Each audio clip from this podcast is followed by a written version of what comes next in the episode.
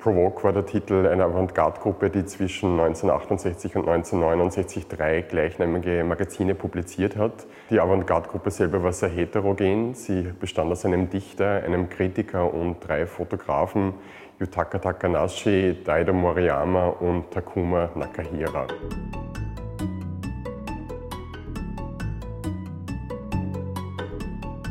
Die Ausstellung ist in drei Kapitel gegliedert. Im Zentrum steht Provoke und seine Mitglieder sowie Künstler, die elementar waren für Provoke, wie zum Beispiel Shomei Tomatsu, der eine Schlüsselfigur für die Entwicklung der Bildsprache von Provoke war. Wir kontextualisieren Provoke aber mit zeitgleichen Bestrebungen in der Fotografie, mit zeitgleichen Stilrichtungen und Anwendungsbereichen der Fotografie, wie zum Beispiel die Protestfotografie, die ein weiteres Kapitel bildet, aber auch Fotografie im Kontext der Performancekünste, das das dritte Kapitel bildet.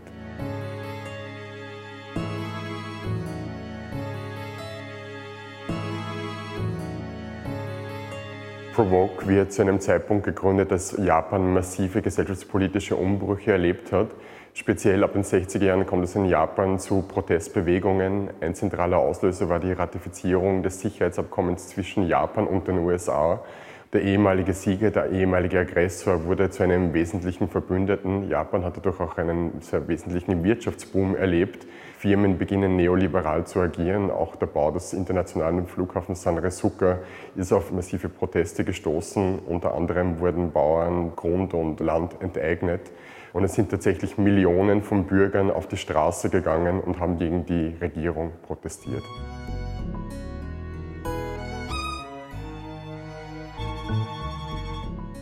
Die Protestbewegungen waren für die Fotografie elementar, da sie von einer sehr hohen Anzahl an Protestbüchern begleitet wurden.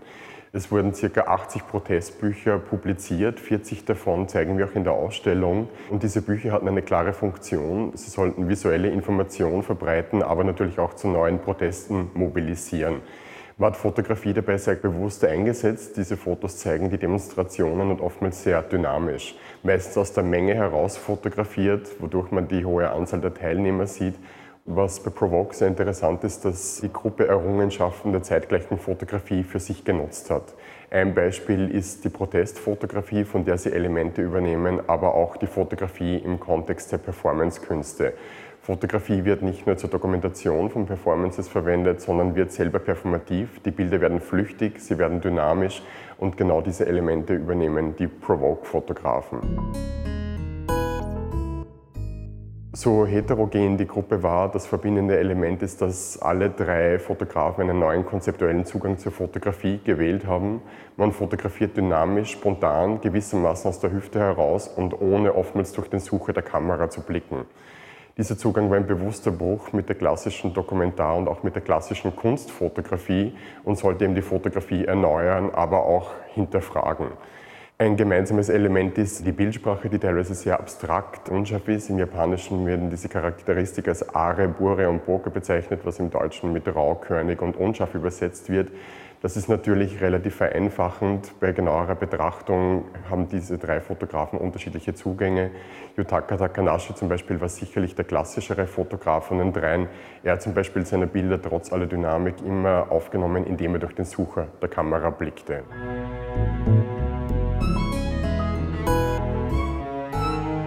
Die Ausstellung konzentriert sich nicht nur auf die Provoke-Mitglieder, sondern zeigt auch Fotografen, die wesentlich waren für Provoke, wie zum Beispiel Shomei Tomatsu. Er widmet sich ab den 50er Jahren einem Thema, das vielfach tabuisiert wurde, nämlich den Atombombenabwürfen über Hiroshima und Nagasaki.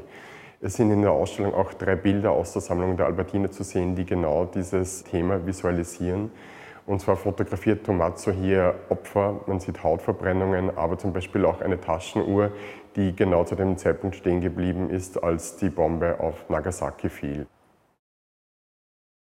Vielleicht das Faszinierende an Provoke ist, dass Provoke das, was Fotografie sein und bedeuten kann, völlig neu definiert hat. Es war theoretisch wie praktisch eine Auseinandersetzung mit den Möglichkeiten der Fotografie.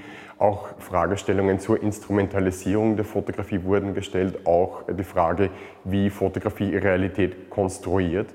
Diese Fragen sind heute wichtiger denn je. Man darf nicht vergessen, unser Leben ist heute von einer Bilderflut durchdrungen, von virtuellen Realitäten.